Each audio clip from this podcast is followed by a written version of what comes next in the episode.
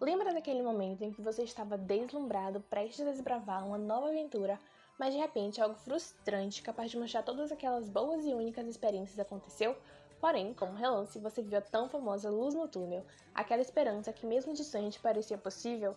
Pois então, é sobre isso que o conto As Margens da Alegria do escritor da terceira geração do modernismo, Guimarães Rosa, retrata o tema do Literapódio de hoje.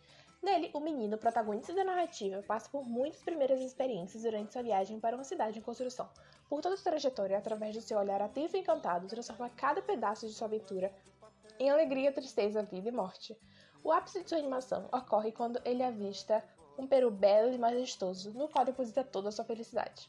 Entretanto, ao voltar de um passeio, descobre que o animal havia sido morto, e além disso, presencia a derrubada de uma grande árvore, que o deixa cabisbaixo e desinteressado na vida. No entanto, quando o sol se põe e a escuridão predomina, um vagalume surge, levando cor e esperança. Para além das relações das nossas vidas com as obras desse escritor, também merecem atenção as suas marcantes e próprias características no conto em questão.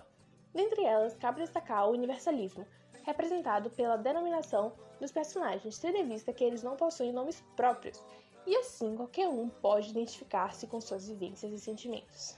Além disso, há um foco nesse processo de descoberta do personagem, e a forte presença das oposições e temáticas universais, visto que a discussão sobre a morte em detrimento da vida, simbolizada pelo Peru, o velho e o novo, caracterizado pelo amadurecimento do menino e o rural versus urbano, no momento do desmatamento da floresta, a fim de urbanizar a região.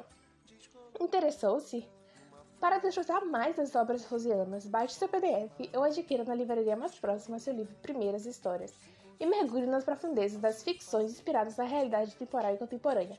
Infelizmente, a história do menino não acaba por aqui, pois os Sismos, o último conto do livro, retoma essa narrativa, finalizando o livro da melhor maneira possível.